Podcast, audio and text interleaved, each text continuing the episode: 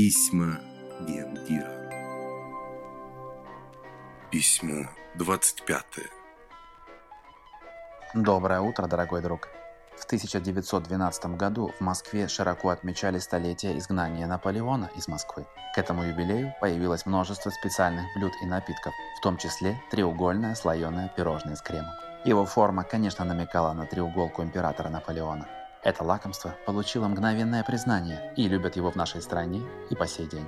Сохранилось его старое название – Наполеон, хотя по форме пирожное стало прямоугольным. Состав классического Наполеона при всех его изумительных вкусовых качествах является абсолютно неприемлемым с точки зрения бионического питания.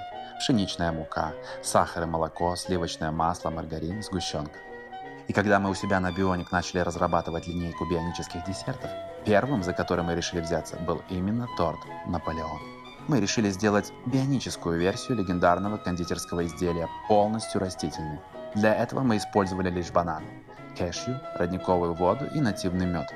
Получился удивительно нежный, насыщенный вкусом тропиков торт, который без сомнений и раскаяния можно употреблять в пищу.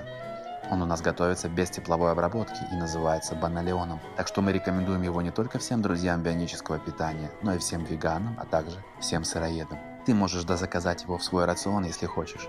Мне интересно, понравится ли тебе он так же, как в свое время Михаилу Грушевскому. Рекомендую употреблять наш баналеон в первой половине дня, так будет лучше для твоей формы.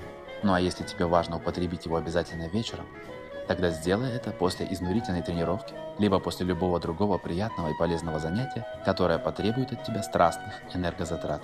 Приятного аппетита и благодарю тебя за то, что ты с нами. Желаю хорошего, успешного дня. А завтра я тебе еще напишу. Пархоменко Сергей, генеральный директор Bionic Food.